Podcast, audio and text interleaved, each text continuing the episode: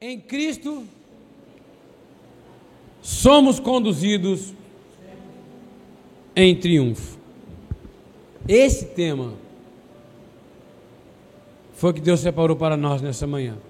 E eu tenho certeza que vai edificar a nossa vida. Mas eu queria antes orar. Orar por esse culto. Colocar a nossa mente diante do Senhor. Levamos o nosso pensamento agora cativo diante do Senhor. Para que Ele possa trazer. Nós sabemos que o alimento será perfeito, mas para que o nosso coração esteja preparado para recebê-lo. Pai, nós te louvamos, nós te agradecemos. Grande, grande, maravilhoso é o Senhor. A tua palavra, Pai, ela é viva, ela é eficaz. E ela vai ser pregada aqui, Pai, nesta manhã. Porque nós sabemos, Pai, que o Senhor tem o melhor para nós. Estamos aqui na tua casa como filhos, como herdeiros teus, agora para ouvir da boca do nosso Pai do nosso Deus, do nosso guia, da nossa fortaleza, palavras que edificam a nossa vida. Nós queremos profetizar, Pai, que essas palavras irá gerar, Pai, na nossa vida uma transformação ainda maior, Pai, do que já tem sido feito.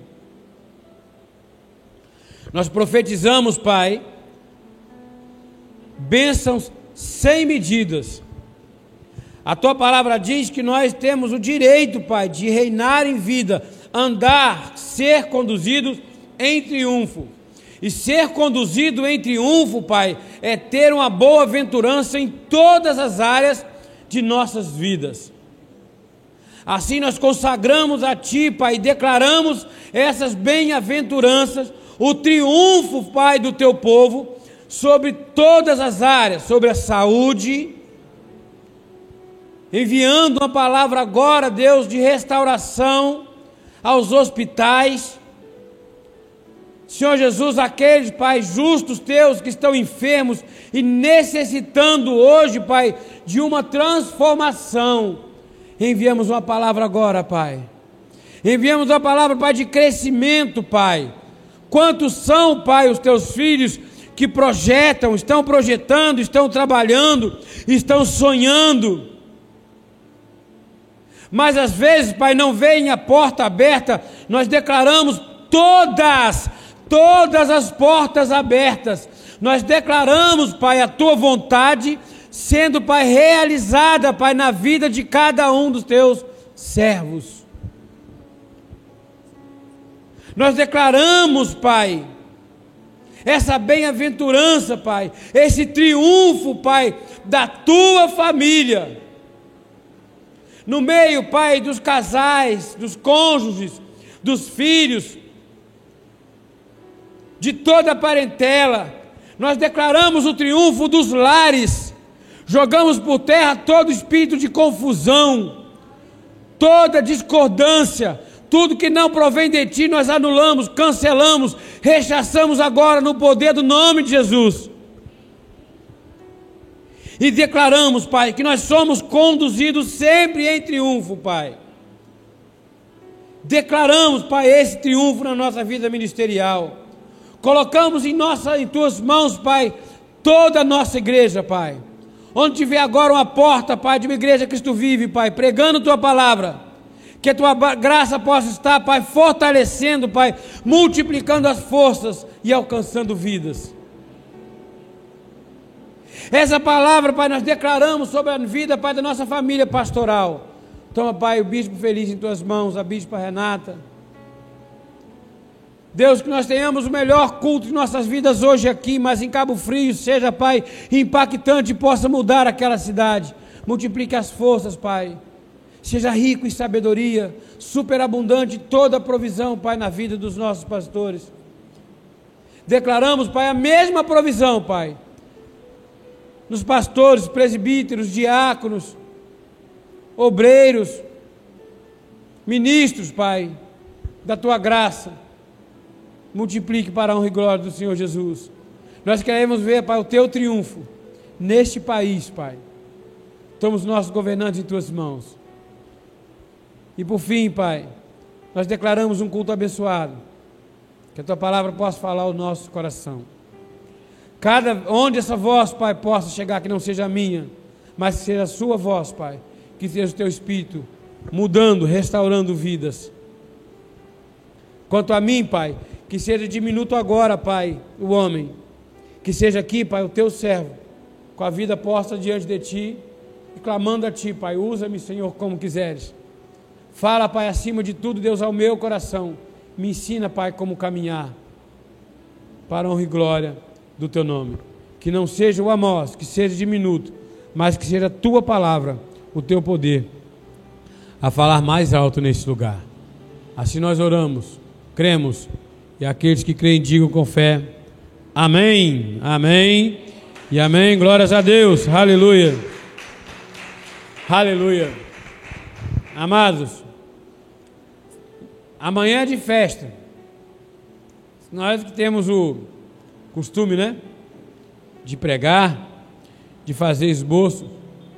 Nós estamos sempre ligados a qualquer coisa que dá que possa nos gerar um tema para a pregação. Ontem estávamos na casa do irmão Rafael, da irmã Luana, e várias vezes algumas coisas que foram acontecendo ali vão me gerando pensamentos, e eu gosto de pegar esses pensamentos e passar para o papel. Nem todos a fim de pregação, mas para que eu possa estudar a palavra. Mas essa semana eu estava falando com um bispo e porque usar um pouco mais aquele alimento que vem da sede. Deus usou a vida do nosso apóstolo Miguel Anjo para alcançar muitas, milhares e milhares e milhares de vidas, centenas de milhares de vidas ao redor do Brasil e do mundo. E a nossa vida está incluída, de cada um aqui, nessas milhares. Os milhares e milhares de vidas que ele alcançou, uma delas foi a minha. E as palavras que saíram daquele altar e edificaram a minha vida, eu tenho que passar adiante. Então, eu, vendo as pregações do apóstolo essa semana, um, um tema me chamou a atenção nós somos conduzidos em triunfo. Aumenta só um pouquinho para mim. É, é, nós somos conduzidos em triunfo. Mas nós vimos às vezes a situação que nós passamos, mas não parece muito triunfo, não, né? Irmão Rafael vindo ao tempo de lá para cá, do Rio, o carro dele capotou, Parecia uma lata de sardinha mesmo, porque ficou retinho na lateral, retinho na frente, toda amassadinha, uma latinha de sardinha. Tá lindo, lindo, tá ali fora o carro, novinho. Graças a Deus. Amém. Então, nós passamos por situações. Perdemos entes queridos, perdemos amigos. Nesse momento em que nós temos. Quantas pessoas foram embora? Não é verdade? E que triunfo há nisso? Que vitória há nisso? Às vezes recebemos uma má notícia, demissão, ou às vezes aquela porta de emprego, bota o currículo aqui, bota ali, não aparece. Faço esse, aquele projeto, não aparece. Eu estou com um dilema com um contador que eu não sei, ele está virando contador de piada, mas a minha situação não resolve. Que triunfo há nisso, amados? A situação que nós vivemos hoje, ela tende a nos mostrar, nos provar o contrário, que a palavra de Deus não tem poder. E que nós não somos mais do que vencedores. E que nós, apesar de termos assim uma boa convicção, uma boa palavra de confissão, nós não andamos sempre em triunfo, não. Não é bem assim, não. Não é assim que nós vivemos hoje? Então, em Cristo, nós somos conduzidos em triunfo. Amém? 2 Coríntios 2,14 diz: Graça, porém, a Deus, que em Cristo sempre nos conduz em triunfo, e por meio de nós manifesta em todo lugar a fragrância do seu conhecimento. Veja, sempre nos conduz em triunfo. Mas o triunfo é quando o nosso negócio está indo bem. Eu vou fechar nesse mês agora 10 projetos solares, aí eu vou estar em triunfo. Eu passo seis meses e fecho um só, aí não é triunfo mais. Né? Ele diz: sempre. Se você tem o costume de anotar, anote, grife aí. Sempre, sempre nos conduz em triunfo. E por meio de nós, manifesta em todo lugar a fragrância do seu conhecimento. Bom. Eu já contei aqui uma vez a história de uma irmã que pertence a uma igreja que lê muito a palavra também, são nossos irmãos, amamos muito, da igreja batista. E ela falou assim: se o meu filho morrer hoje, ele vai para o inferno, porque ele estava envolvido com drogas. E eu levei ela a pensar na palavra de Deus, porque já que ela conhece, eu falei com ela assim: a árvore boa dá fruto, ela, bom. E eu, que fruto, que árvore que a senhora é? E ela engasgou, ficou ali, engoliu aquilo a seco. Sabe, os olhos dela se encheram de lágrima.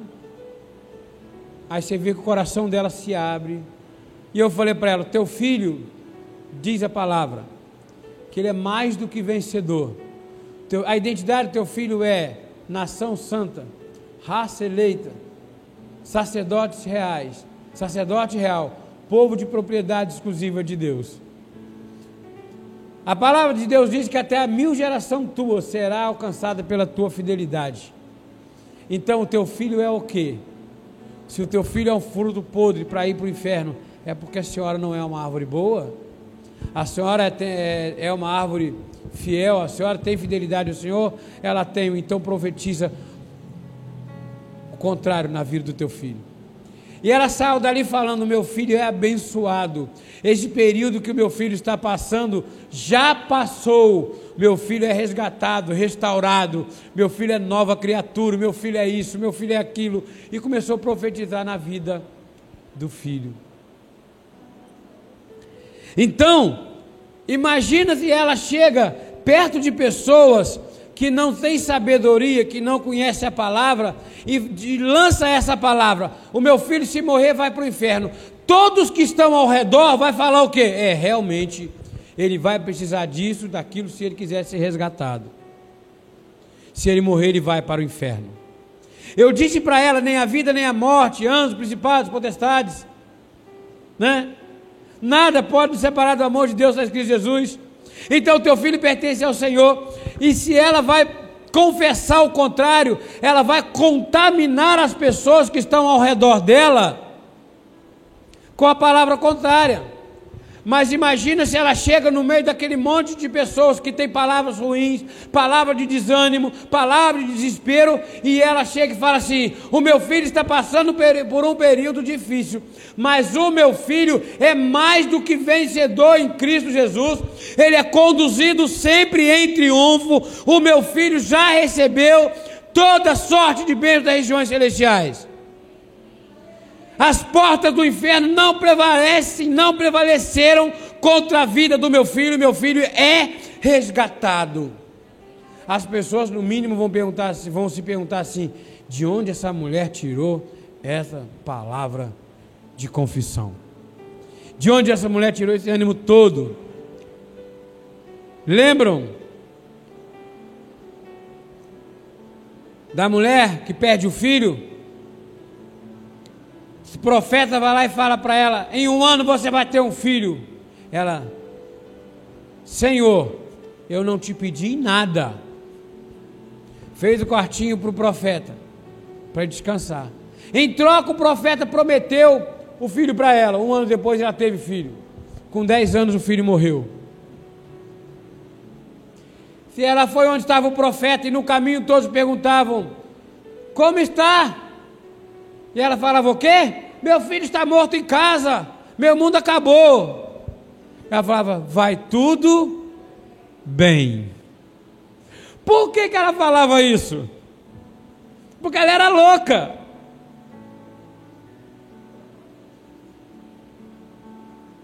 Ela falava isso porque Deus falou para ela: você vai ter um filho. E o filho é para dar alegria para o lar. Então ela sabia que o filho dela não podia morrer, porque quem prometeu não pode voltar atrás. E vocês se lembram qual é a fala dela com o profeta? Chegou para ele: profeta, meu filho está morto. Não. Por acaso eu te pedi alguma coisa?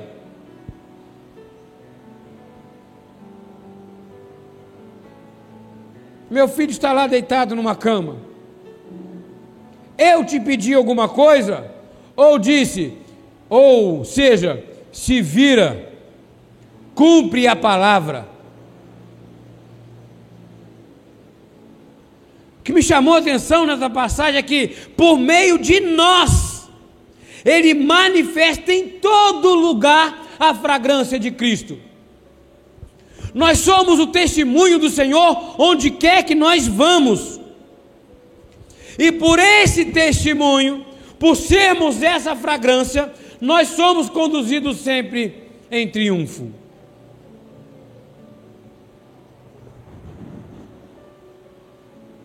Eu já passei por situação em que a pessoa foi me chamar a atenção, isso aí ela conversando depois, por uma coisa que eu falei em um vídeo convidando um grupo de pessoas para uma palestra. E ela foi para essa palestra para me repreender. Mas eu não consigo fazer nada se não olhasse Deus agindo na minha vida. Eu abri as minhas palestras com louvor, diz Skilton. Mas ela chegou atrasada, não deu tempo de me repreender. Quando chegou, já estava lá começando a palestra. Ela sentou.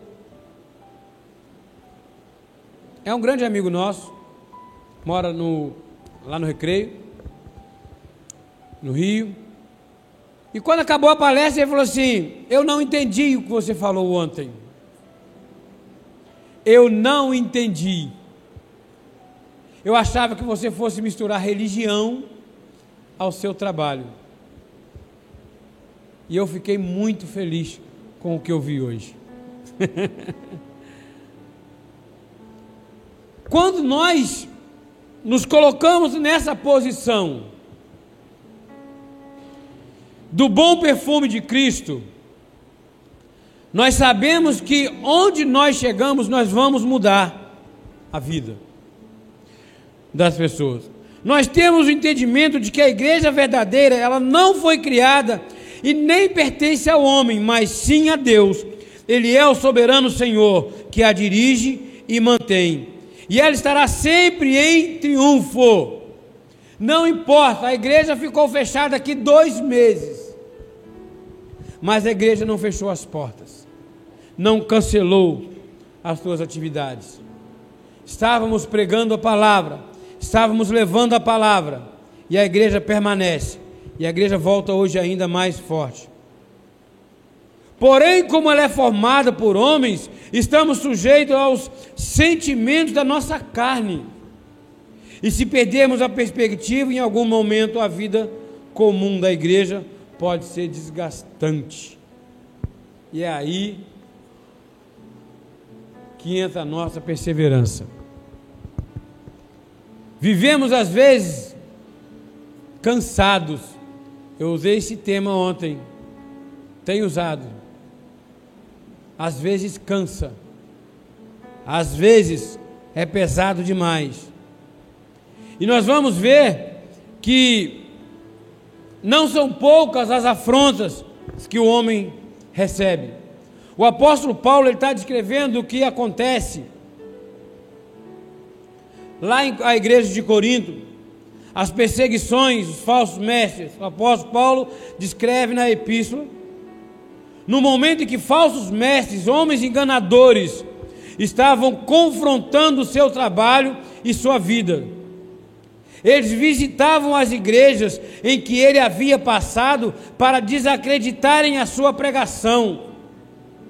Ele, teve, ele adverte a igreja quanto a esses falsos ensinos e demonstra o seu sentimento por isso, mas também a sua confiança na justiça de Deus, na justiça divina. Situação que, o Paulo, que Paulo vivia naquela época hoje é muito maior. Engraçado com, com o crescimento da tecnologia, da comunicação hoje, a internet, hoje com piscar de olhos. Internet de tudo quanto é jeito, hoje a, a comunicação. Eu vi um dia desse no jornal um, uma, uma, um grupo de pessoas que fazem carta, Bernardo, escrita à mão mantendo vivo ainda. Isso é bonito. Mas como as coisas crescem, a irmã Luana, que gosta muito de escrever, mas como as coisas estão crescendo, avançando demais. Com isso também as lutas começaram a, crescer muito. Eu estava lendo um dia desses sobre a peste negra, que foi no início dos anos ali de 1500 aproximadamente. Quem viveu essa peste negra foi reformista, né? John, é, John Calvino, não, é Martinho Lutero. E eu estava vendo que as pessoas naquela época em Londres foi morreu muita, mas muita gente. Em comparação com a quantidade de pessoas, com a, a quantidade de pessoas que nós temos hoje, foi muito maior porque ainda não existia vacinas, medicamentos. E aquelas pessoas, tinha gente que achava que era nuvem negra que passava à noite, e Deus dizimando. Outros passavam, falavam que era a partir da água que estava matando gente, que negócio tudo. Olha bem a desinformação que tinha naquela época. Hoje estamos numa situação pior. A desinformação hoje é pior do que 500 anos atrás quando era para difundir de uma forma muito mais forte e poderosa a cura, está difundindo muito mais as más informações. Então, a afronta ela cresce cada dia mais. E o apóstolo Paulo ele mostra que naquela época já era muito grande a desinformação, a ignorância de alguns, a afronta de outros, e Paulo não via nisso aí um momento de desânimo. Paulo não via nisso aí um momento de incredulidade.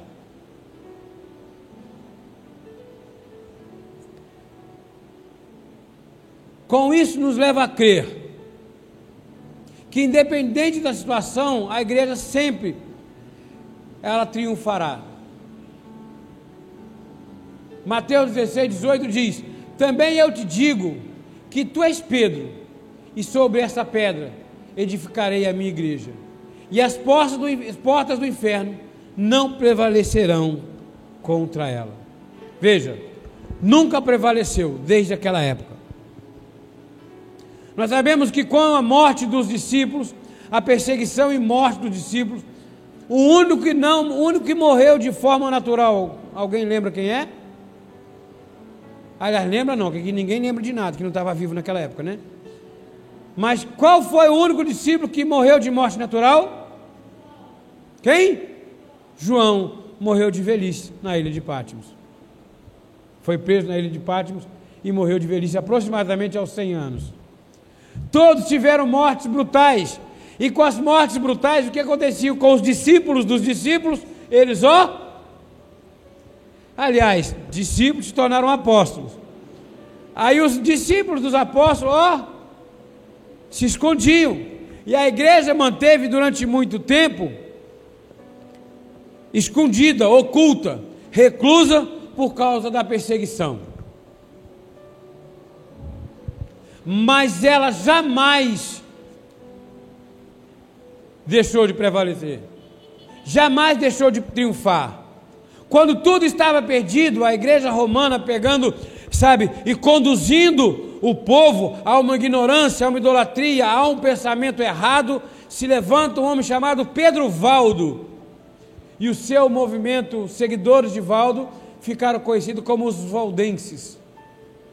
E eles também foram perseguidos e dizimados, e alguns, e os que sobraram tiveram que se esconder, ficarem ocultos. Até que novamente Deus falou: olha, a igreja ainda não morreu. E levanta um frei agostiniano chamado Agostinho de Hipona. E os valdenses que estavam ocultos voltaram a, a, a aparecer. E novamente vem a perseguição. E vai, Deus levanta Martinho Lutero.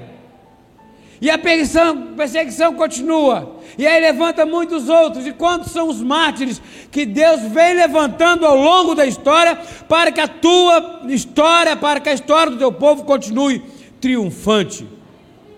Assim foi com John Calvino, John Knox, tantos outros. Nos dias de hoje, o evangelho pobre, como disse um pregador que falou que o Brasil tinha o evangelho mais pobre, né? Do mundo.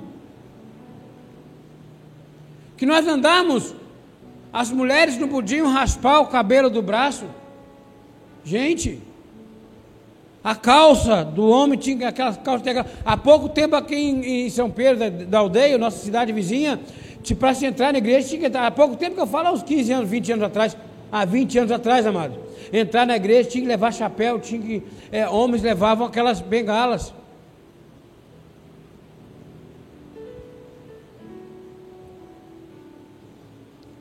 O evangelho pregado no Brasil era um evangelho de terror.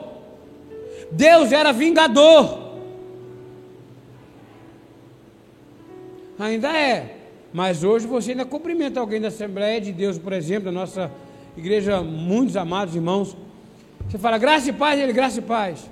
Um irmão fala comigo, já fala comigo assim, graça e paz. Mas antigamente, no início da década de 90, se falava graça e paz, falava que era cumprimento de demônios.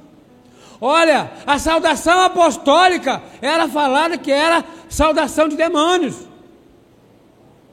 Não se podia falar em graça e paz. Falar em predestinação era crime. Aí Deus levanta um angolano aqui no Brasil, um português, para pregar a graça de Deus, e novamente a igreja vai mostrando que ela está viva que ela é triunfante. Isso vem desde a época de Paulo.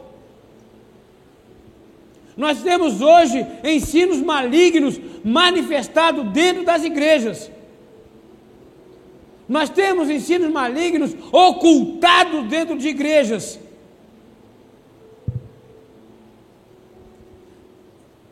Se 1 Timóteo 4, 1 Ora, o Espírito afirma expressamente que no, nos últimos tempos alguns apostatarão da fé por, desobedecer, por obedecerem a espíritos enganadores e a ensinos de demônios.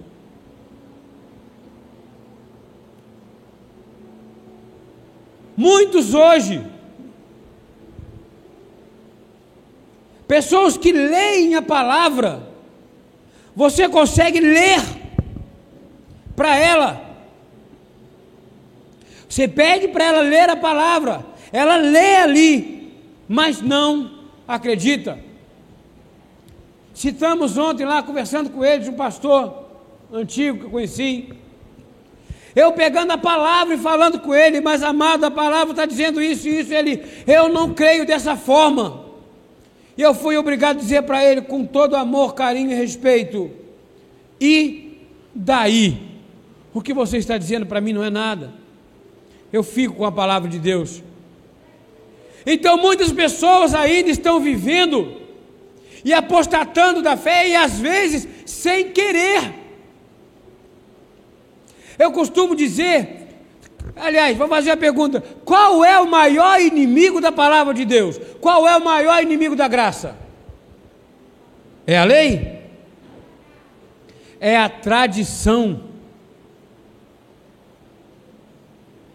Porque os pastores mais antigos, alguns por ignorância, outros hoje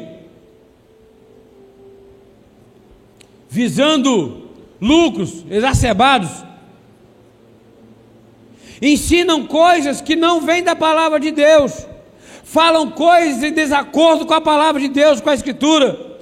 E o povo faz o que? É meu líder, eu tenho que acreditar, e por ignorância vai afundando cada vez mais no mar de ignorância.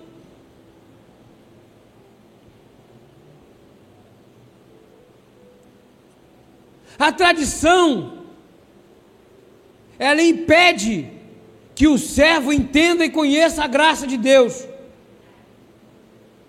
Não vale a pena a igreja pregar isso hoje.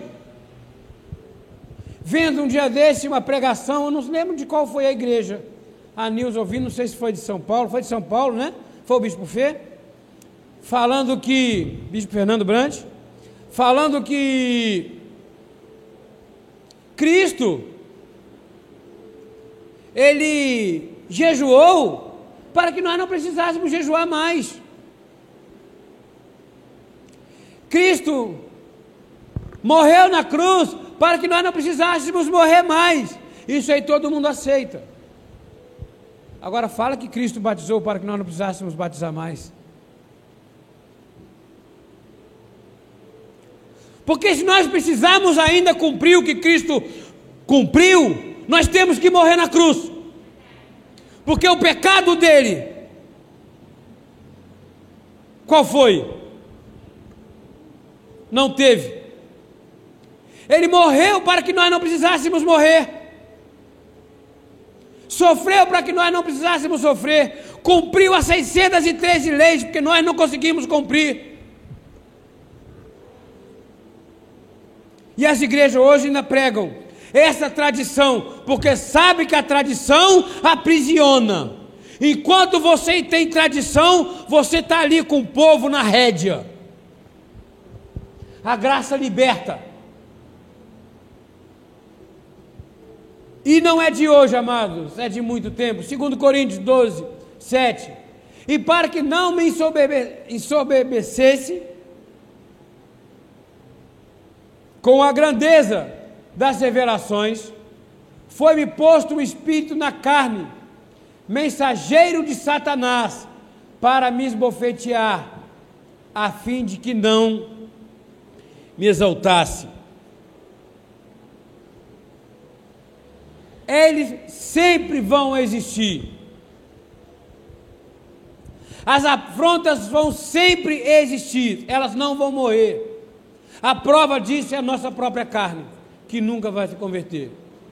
Tem pessoas que falam, tem igreja, aliás, perdão, tem um grupo de pessoas que não são igreja, que diz que o espinho na carne de Paulo era o homossexualismo. Olha o que Paulo escreveu a respeito dos homossexuais em Romanos. Tá? Tanto homem quanto mulher. Mas eles afirmam isso por causa desse espinho na carne que a Bíblia não deixa claro qual é. Eu tenho um pensamento. Eu vou ser instruído, vou ser discipulado pelo nosso amado irmão Orestes. Correto? Ele vai me ensinar em uma tradição Amanhã ou depois Deus me revela algo diferente. Revelou para mim e para o irmão Orestes. Eu vou me converter, mas o irmão Orestes também tem obrigação de se converter? Paulo cresceu a barba debaixo da barba de Gamaliel, sobre a barba de Gamaliel. Gamaliel se converteu? E os outros discípulos de Paulo, de, de Gamaliel, se converteram? Foi Paulo. O que Paulo fazia com os cristãos, passaram a fazer com ele. Eu vejo aí o espinho da, da, da carne de Paulo.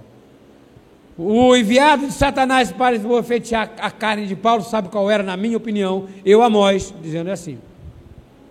Aos doze, Deus disse assim: Se chegares no lugar e não for bem aceito, saia e bata os pés e nem a poeira daquele lugar leve, porque ele vai ser amaldiçoado.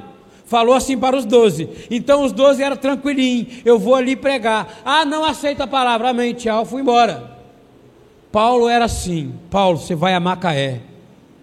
Paulo chegava naquela reta ali do, do, do, do Mar do Norte, olhava lá na frente, tinha um monte de judeus com pau e pedra na mão. E Paulo disse: Me livra. E a resposta do Senhor para ele: A minha graça é de arrepiar, amados. A minha graça te basta. E Paulo abaixar a cabeça e vai. Ser dado como morto. Saber que tem pessoas esperando ali para matar. Ele passar. Não revidar. Ser dado como morto. Os agressores vão embora. Ele se levanta e continua. Quer um espinho maior do que esse? é que a igreja não tem a sabedoria e a visão da graça, do que é o resgate da graça, para saber e entender isso. Então continuam pregando a tradição, continuam pregando a tradição. No versículo 8 ele diz assim: Por causa disso, três vezes pedi ao Senhor: afaste de mim então o espinho da carne é a prova de que essa afronta sempre vem. Mas nós vamos ser conduzidos sempre em triunfo. Porque a, o nosso, a nossa renascimento, ressurgimento da cinza, a igreja ela pode ser afrontada como várias vezes ao longo da história, a igreja teve que desaparecer. Mas ela renasce porque ela vem do Senhor. Versículo 9. 9 e 10. Então ele me disse: A minha graça te basta, porque o poder se, for, é, se aperfeiçoa na fraqueza. De boa vontade, pois mais me gloriarei nas fraquezas, para que sobre mim repouse o poder de Deus. Pelo que sinto prazer nas fraquezas, nas injúrias, nas necessidades, nas perseguições, nas angústias, por amor de Cristo, porque quando sou fraco, oh, é que sou forte. Quando sou afrontado, aí que estou sendo conduzido em triunfo. A proteção de Deus ela só pode aparecer mediante a dificuldade.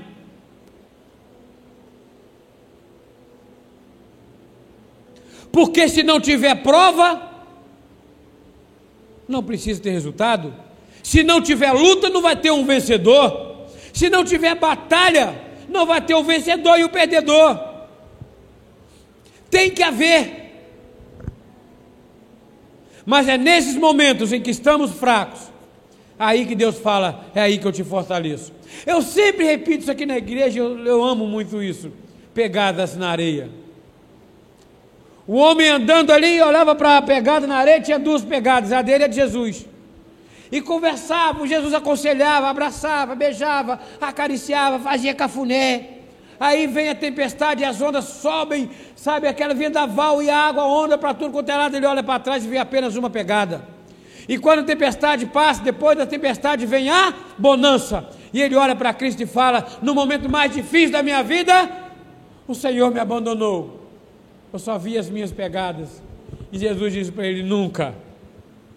No momento mais difícil da tua vida, eu te carreguei no colo, aquelas pegadas eram as minhas.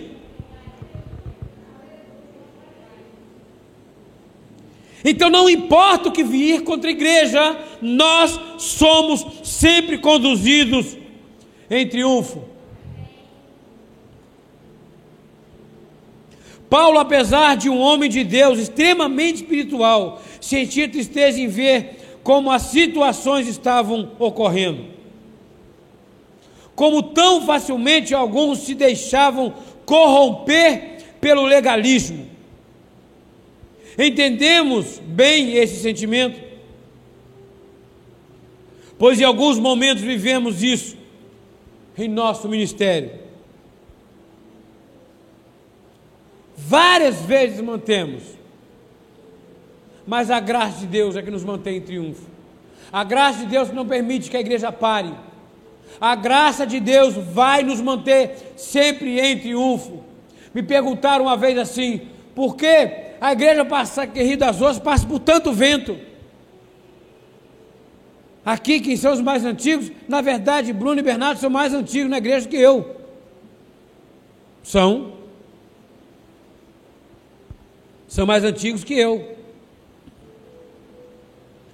Quantos foram igual aquele negócio cardíaco, né? Tuc, tuc, tuc, tic, tuc. Quantas vezes vimos ela cair? E me perguntaram assim: por que, que a igreja vive caindo? A única resposta que eu tinha para dar é porque Deus permanece com ela de pé. Deus quer que ela permaneça em pé. Então as aflições, as situações sempre virão, mas Deus fez uma igreja para permanecer sempre em triunfo. Então nós sempre sofremos e sempre vamos passar por angústias. Segundo Coríntios 2, de 1 a 6 disso. Isto deliberei por mim mesmo, não voltar a encontrar-me convosco em tristeza. Olha só, a igreja entristecendo, o coração de Paulo entristecendo pelas, pela a, a má influência que a igreja estava sofrendo. Porque se eu vos entristeço, quem me alegrará? Sendo aquele que está entristecido por mim mesmo. E isto escrevi: que quando for, não tenha tristeza da parte daqueles que deveriam alegrar-me. Ou seja, não importa, tem pessoas com palavra contrária. A igreja está passando um período difícil. Paulo estava falando: Eu quero encontrar com vocês, mas eu quero ver um povo alegre, eu quero ver um povo feliz, eu quero ver um povo com postura de triunfantes, de vencedores.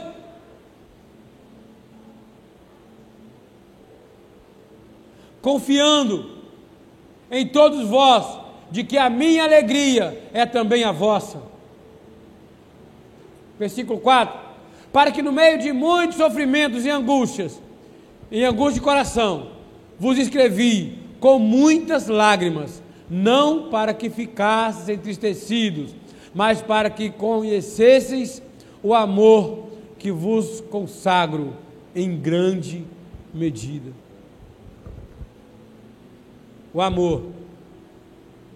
Veja que Paulo se entristecia com o enfraquecimento da igreja. E a alegria de Paulo era ver o povo alegre. A alegria de Deus é nos ver alegre. A alegria de Deus é nos ver triunfante. A alegria de Deus é que nós tenhamos na nossa mente que nós somos triunfantes.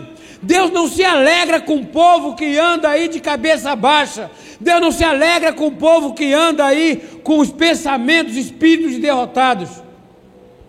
Versículo 5. Ora, se alguém causou tristeza, não fez apenas a mim, mas para que eu não seja demasiadamente áspero, digo que em parte a todos vós. Basta-lhe punição pela maioria. Aquele que causa tristeza por nós, ele não vai permanecer entre nós. Aqueles que causam tristeza entre nós, não estou falando dentro da igreja, mas na nossa casa ele vai ter que sair. A punição dele já é certa. O nosso triunfo já foi decretado. O nosso triunfo já foi determinado.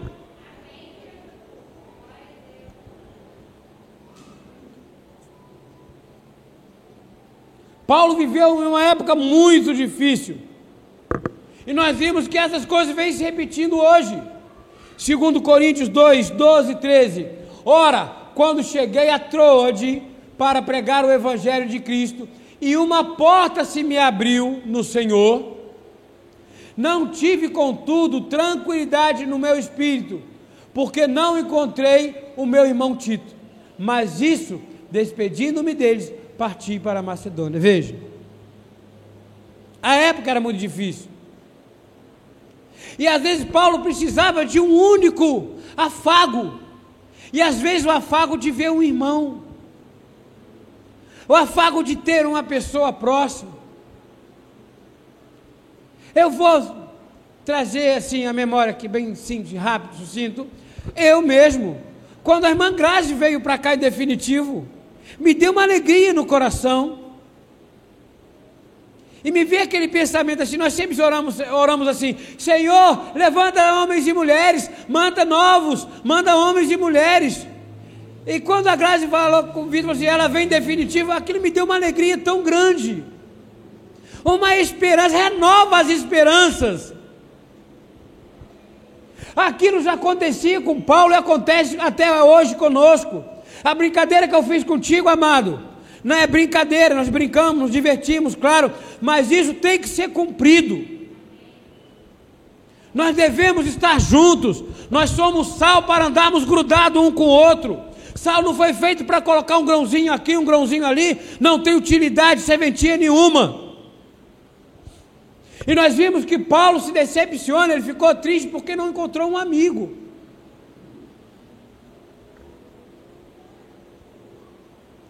Muitos adversários se levantavam. E eu acho interessante nessa passagem, olha só. Ficarei, porém, em Éfeso até o Pentecostes, pois uma porta grande e a oportunidade para o trabalho se me abriu e há muitos adversários. Gente, ele estava feliz porque uma porta muito grande abriu, mas aquela porta era cheia de adversários. Porque quando é que o triunfo aparece? Quando há a batalha. Quando é que o vencedor se levanta, aparece? Quando se levanta o derrotado. Então ele fica ali em Éfeso, sabendo que as batalhas seriam muito grandes. Mas ele estava feliz, porque ele sabia que em Cristo ele era conduzido sempre em triunfo. Mateus 13, 17. Obedecei aos vossos guias e sede submissos para com eles, pois velam por vossas almas, como quem deve prestar contas para que façam isto com alegria e não gemendo, porque isso não aproveita a vós outros.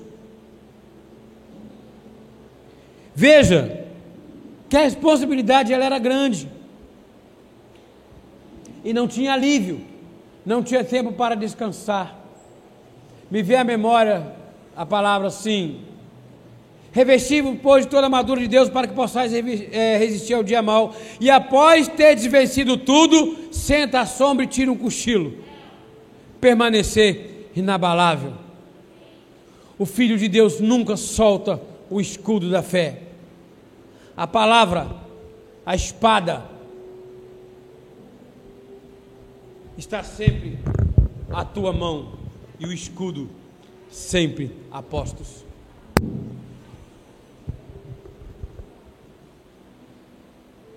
Então, não tem alívio. Segundo Coríntios 7, 5. Porque chegando nós a Macedônia, olha, ele sai de um lugar, vai para o outro, nenhum alívio tivemos.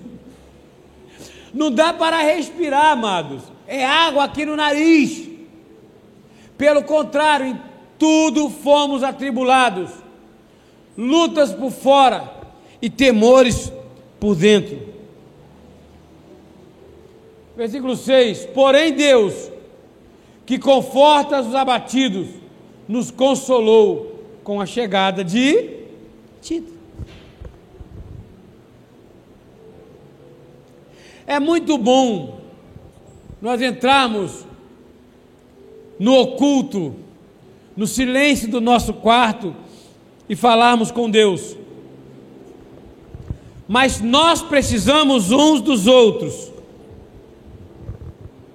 Um amigo tem o poder de afagar a alma, de alegrar o espírito, faz o coração bater mais compassado.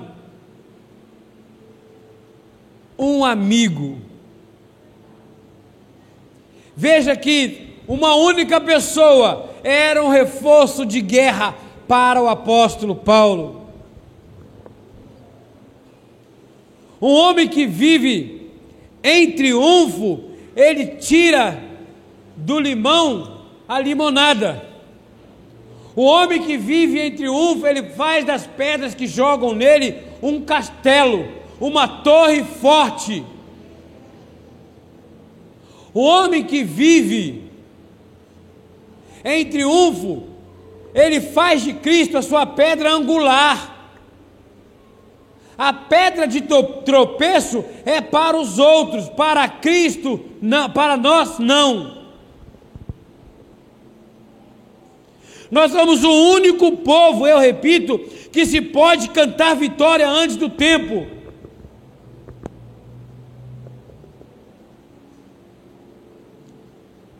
Me lembro de um pastor, eu não lembro o nome dele, um pastor evangélico, lutador de boxe, foi campeão mundial de boxe, um grandão, cara, George Foreman, pastor evangélico, que falava com ele assim: Você apanha muito. Aí ele falou: Quando eu pego um oponente muito forte, Sabe o que eu coloco na minha mente, que eu falo para ele na hora do combate? Uma hora você vai cansar, uma hora você vai cansar, uma hora você vai cansar, porque nem que seja assim, amados, uma hora você vai triunfar sobre ele.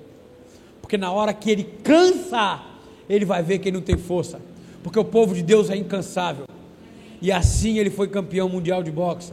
Apanhava muito, mas quando o cara estava muito cansado, a guarda abaixava e aquele direto no queixo não tinha quem ficasse de pé com um único soco. Então, nós precisamos dessa perseverança. As batalhas são muito grandes, nunca tiramos da nossa mente. Nós somos conduzidos sempre em triunfo. O inimigo é grande, diga para ele: uma hora você vai cansar. Uma hora você vai cansar e eu vou mostrar para você que eu não perco a batalha, porque quem está comigo é maior.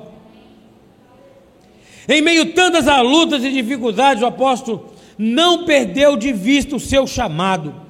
Ele sabia muito bem quem estava por trás de todos os ataques o inimigo de nossas almas. A sua confiança na fé o manteve fiel e vitorioso sobre tudo.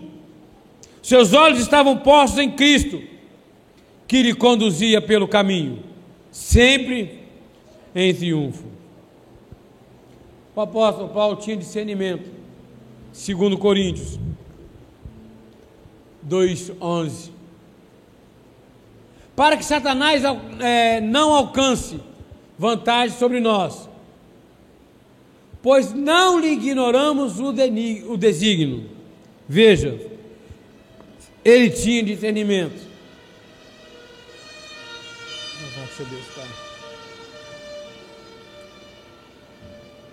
Ele sabia qual é o desígnio de Satanás. Ele não ignorava. Hoje nós vimos muitos aí procurando dons, dons de profecia, dons de línguas. Discernimento de espírito as pessoas não querem. E às vezes fico ouvindo, me desculpe o termo, mas profetadas de profetões. E às vezes se perdem pelo caminho por não ter discernimento de espírito. Paulo sabe, aquela pessoa que foi atrás dele, se a mulher foi atrás dele falando, né? Esse sim é o filho do Deus vivo, esse, esse serve a Deus verdadeiramente. Paulo olhou para ela, te repreendo, Satanás. Discernimento de espírito. Discernimento de espírito é você reconhecer o teu inimigo. Não sei aqui quem já fez arte marcial, mas como estão ali dois oponentes de frente um para o outro, eles ficam, na verdade, tentando não somente pensando no ataque que vão proferir, mas no que o seu oponente vai fazer e tentar antecipar. Eu, quando fazia, eu tinha. Esse meu pensamento vinha sempre primeiro do que atacar. Porque quando eu conseguia defender, eu desestabilizava o meu oponente. Eu tinha o costume de quando quem conhece Taekwondo tem o costume, claro, de dar um passo à frente sabe que a luta tem esse costume. Eu tinha o costume de quando o oponente dava um passo à frente, eu também dava no contrapé. E quando ia colocar o pé no chão, eu chutava o tornozelo. o joelho dele dobrava. E colocava ele na minha frente, pronto para apanhar. A pessoa que tem um discernimento é a pessoa que consegue prever aquele ataque que vai sofrer. Ele consegue saber o lugar onde ele vai entrar. Esse lugar aqui é assim, então eu tenho que ter sabedoria como falar, como proceder, o que fazer. O que vão falar comigo vai me atingir ou não vai? Eu, quando ainda estava meio calórico, colérico, ainda era meio assim, eu tinha esse costume, dentro da igreja, tá? Fizeram algo com a igreja, um grupo de pessoas, e eu falei com o pastor na época, por que não me chamou? Eu morava aqui a duas quadras da igreja. Você sabe por que ele não me chamou? Se ele me chamasse, talvez, claro, não teria acontecido, teria ter a situação melhor. Mas pudesse ter uma situação de discussão. E eu, Amós, ia agir como? Então Deus não permitiu. Hoje, ah, então Deus fazia assim comigo. Acontecia algo, ele me avisava em sonhos. Eu citei ontem duas vezes que isso aconteceu. Em sonhos. Aí quando acontecia, eu já sabia o que estava acontecendo, então eu acalmava o meu coração. Hoje não sonho tanto, mas hoje tudo que me acontece eu faço o quê? Deus, fala comigo. Discernimento.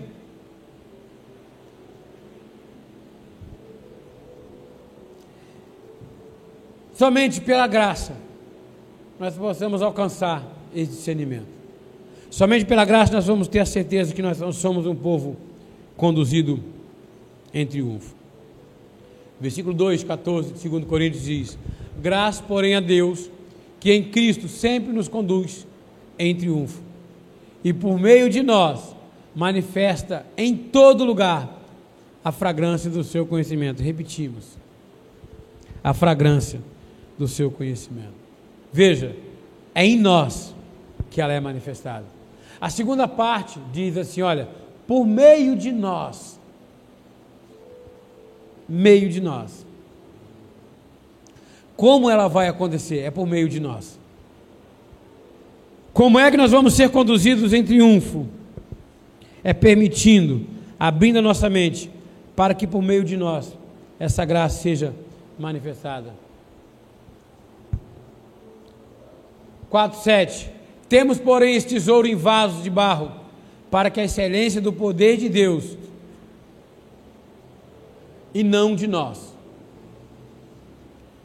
Versículo 15: Porque nós somos para com Deus o bom perfume de Cristo, tanto para os que são salvos, para os que se perdem. Veja, olha o que diz 16: Para com este cheiro de morte, para a morte. Para com aqueles aroma de vida para a vida.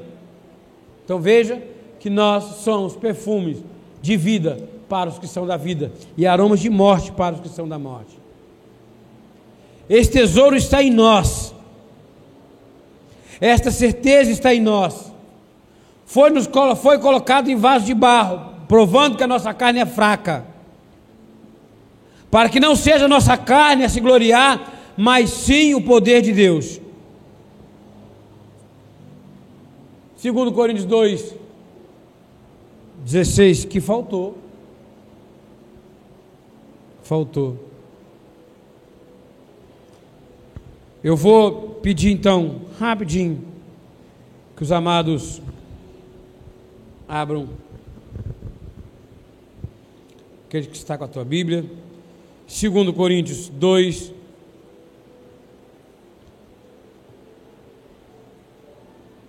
Dezesseis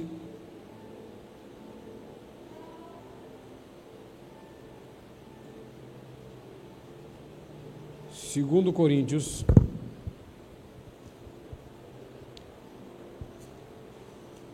dois.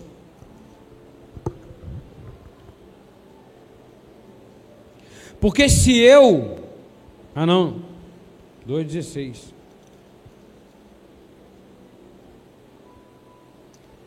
Diz assim, segundo Coríntios 2, 16, 17. Para com este cheiro de morte para a morte, para com aqueles aroma de vida para a vida. Quem, porém, é suficiente para essas coisas? Porque nós não estamos como tantos outros, mercadejando a palavra de Deus. Antes em Cristo é que falamos na presença de Deus com sinceridade e da parte do próprio Deus. Então, que esta palavra possa não somente edificar a nossa vida, mas firmar a nossa confiança no Senhor. Nós passaremos por dificuldades, passaremos.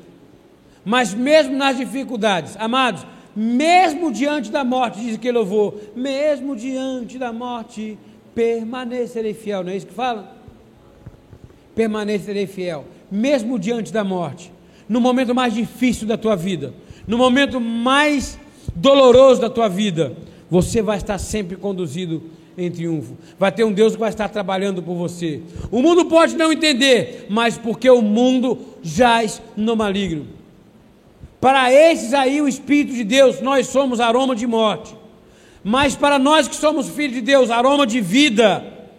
Nós conseguimos entender que no momento mais difícil de nossa vida, nós somos conduzidos em triunfo. Quando estamos firmados e fundamentados na palavra da verdade, podem vir lutas e provações. Os que estão em Cristo são conduzidos em triunfo, ainda que pareça um vale, com terror de morte ele nos fará vencedor. Somos testemunhos da Sua glória. Ele não nos deixa sós, nem está desapercebido ou distraído. Nós estamos guardados nele e por ele para toda a eternidade. Amém? Que essa palavra possa ser bússola para a nossa vida. Que ela possa conduzir, que nós possamos começar essa semana pensando assim: eu sou conduzido sempre em triunfo. Rafael, você vai chegar lá, assim como o livramento que Deus te deu, não vai parar por aí. Você vai chegar na segunda-feira e você vai ver dificuldades. Sabe o que você vai dizer para as dificuldades? O que, que eu vou fazer agora? Não. Você vai dizer para ela assim: Eu sou conduzido sempre em triunfo que a nossa vida está nas mãos de Deus. Assim seja, assim disse o Senhor da glória. Graças a Deus, graça e paz. Louvado seja o nome do Senhor Jesus. A ti, Deus, toda honra, toda glória, todo louvor. Vamos ficar de pé, amados, em nome de Jesus.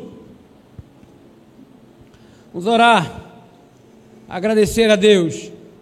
Pai, muito bom, Pai, estar na tua presença. E esse jejum espiritual, Pai, eu sei que nós sabemos, nós oramos antes de vir para a igreja.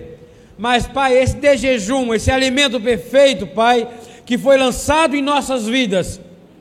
Pai, nós tomamos posse nessa manhã.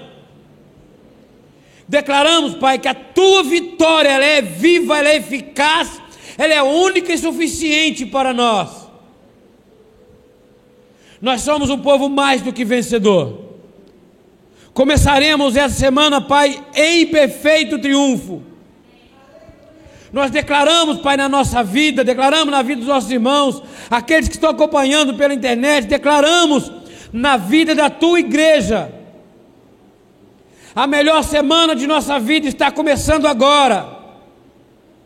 Os problemas, as dificuldades virão, mas nós passaremos por todos eles Passaremos por todos eles, porque a nossa vida ela é conduzida em triunfo pelo Senhor dos exércitos, o nosso Senhor e Salvador Jesus Cristo. Muito obrigado, Pai. Muito obrigado por esta palavra. Obrigado, Senhor Jesus, pelo meu coração que sai daqui fortalecido. Obrigado, Senhor Jesus, porque a primeira pessoa a ouvir a minha voz foi eu mesmo. Obrigado, Deus, porque a minha vida foi alcançada por estas palavras porque elas não provêm de mim, Pai, mas sim do teu reino. Agora, Pai, leva-nos em paz. Cada família aqui representada, Pai, possa ter uma semana em perfeita vitória. Podemos ser, Pai, conduzidos aos nossos lares, nos livrando de todo o mal, nos livrando, Pai, de toda a armadilha do maligno. Declaramos uma semana em perfeita vitória em nome de Jesus. Senhor Deus, que nós possamos estar aqui, Pai, logo mais às 19 horas, com a nossa família pastoral, para prestar louvores a Ti, louvar e engrandecer o Teu nome, Pai e contar os teus milagres e as tuas maravilhas, para a honra e glória do teu nome. E que a tua graça, o teu amor, a tua paz, as doze consolações do teu Santo Espírito esteja hoje e eternamente na vida daqueles que são conduzidos sempre, sempre em triunfo. E aquele que é conduzido em triunfo, diga com fé: Amém, Amém e Amém. Glórias a Deus, Aleluia. Louvado seja Deus! A alegria do Senhor é a nossa força. Vai nessa força, meu irmão, o Senhor é contigo.